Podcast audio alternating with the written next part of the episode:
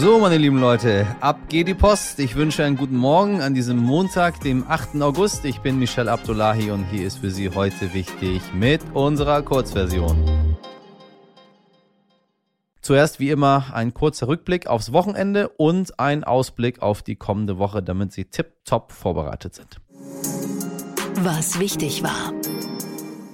Finanzminister Christian Lindner bekräftigte sein Nein zu einer Fortführung des 9-Euro-Tickets. Im Haushalt stünden keine Mittel zur Verfügung, um das Ticket fortzuführen. Außerdem sei es unfair gegenüber denen, die auf dem Land wohnen würden und keinen Bahnhof in der Nähe hätten. Schließlich müssten die das Ticket auch mitfinanzieren, so Lindner am Wochenende in der Augsburger Allgemein. Am Samstag hatten die Bundesländer erklärt, ein Nachfolgekonzept mitzufinanzieren. Genaue Pläne fehlen aber noch. Vor allem die die Grünen wollen eine Fortführung, wenn auch für einen höheren Preis. Das 9-Euro-Ticket gilt nur noch im August für alle Regionalzüge, Busse und für den ÖPNV in Städten und Gemeinden.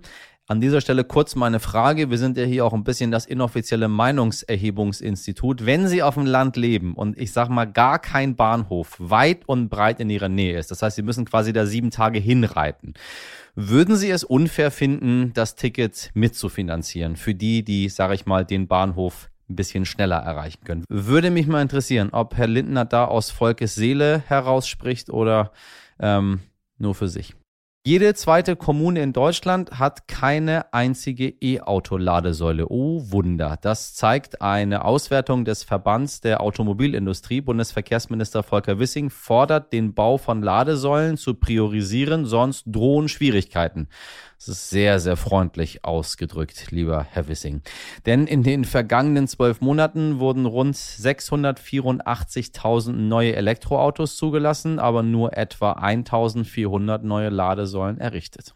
Die Feuerwehr in Berlin hat gerade ihren nach eigener Aussage gefährlichsten Einsatz seit dem Krieg. Auf einem Sprengplatz im Bezirk Grunewald ist am frühen Donnerstagmorgen ein Brand ausgebrochen. Bis heute gibt es immer noch viele kleine Brände auf dem Gelände und immer wieder explodieren Bomben. Die Feuerwehr kommt nur bis zu 500 Meter an die Brandherde heran. Auf dem Gelände lagern etwa 25 Tonnen Munition, Feuerwerkskörper und Kampfmittel. Deshalb ist auch die AWUS weiterhin gesperrt.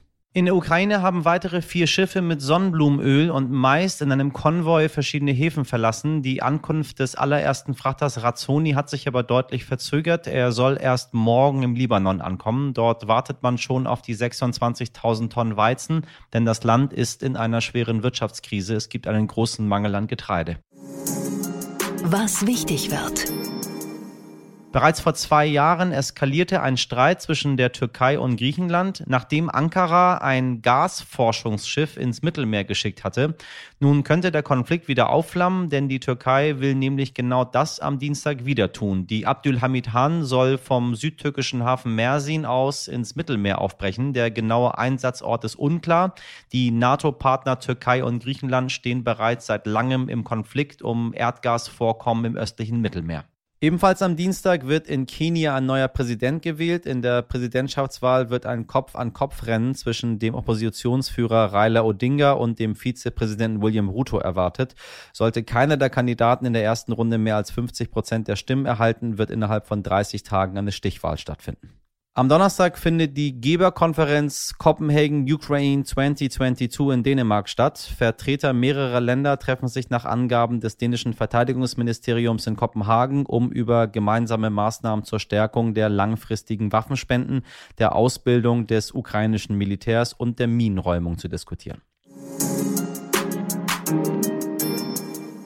Diejenigen, die China beleidigen, werden bestraft, sagte Chinas Außenminister Wang Yi in der vergangenen Woche. Und China fühlt sich beleidigt von den USA und von Taiwan. Den Besuch der Vorsitzenden des US-Repräsentantenhauses Nancy Pelosi in Taiwan bezeichnete Yi als Farce. Doch warum? Warum fühlt sich Chinas Führung so beleidigt und warum ist die Insel Taiwan für China so enorm wichtig?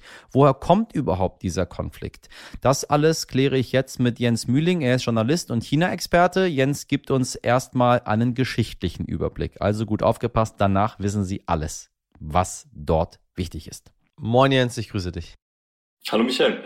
Ähm, für alle, die gar keine Ahnung haben, China und Taiwan, warum es da überhaupt einen Konflikt gibt. Kannst du das mal so in zwei, drei Sätzen zusammenfassen? Das ist gar nicht so einfach, weil die Gründe dafür reichen weit zurück in der chinesischen Geschichte. Also als 1949 der chinesische Bürgerkrieg zwischen den Kommunisten und den Nationalisten Republikanern endete, äh, zogen sich letztere äh, nach ihrer Niederlage auf die Insel Taiwan zurück, äh, während die Kommunisten in Festlandchina das Ruder übernahmen. Und seitdem gab es sozusagen zwei Chinas. Einmal die chinesische Volksrepublik auf dem chinesischen Festland und dann die Republik China, äh, so nannte sich das Regime in Taiwan. Und die standen sich seitdem äh, recht feindlich gegenüber.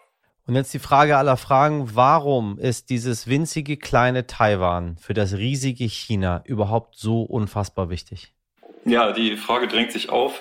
Äh, auch dafür, also dafür gibt es zwei Gründe. Der eine liegt eben in der Geschichte, die ich eben skizziert habe. Äh, es reicht eben äh, sehr weit in die chinesische Geschichte zurück. Man hat dieses, diesen alten Widersatz zwischen kommunistischem und republikanisch-nationalistischem China.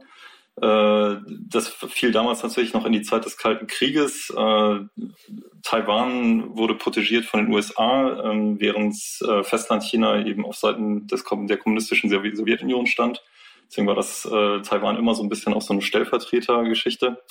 Ähm, und der aktuellere Grund ist der große Parteikongress, der jetzt im Herbst ansteht, bei dem sich Xi Jinping, der chinesische politische Führer, eine dritte Amtszeit sichern will, was eigentlich in China schon lange nicht mehr vorgesehen ist. Also nach ja. der Mao-Diktatur wurde eigentlich mal eine Regelung eingeführt, dass ähm, die politische Führung immer nur zwei Amtszeiten im Amt bleibt.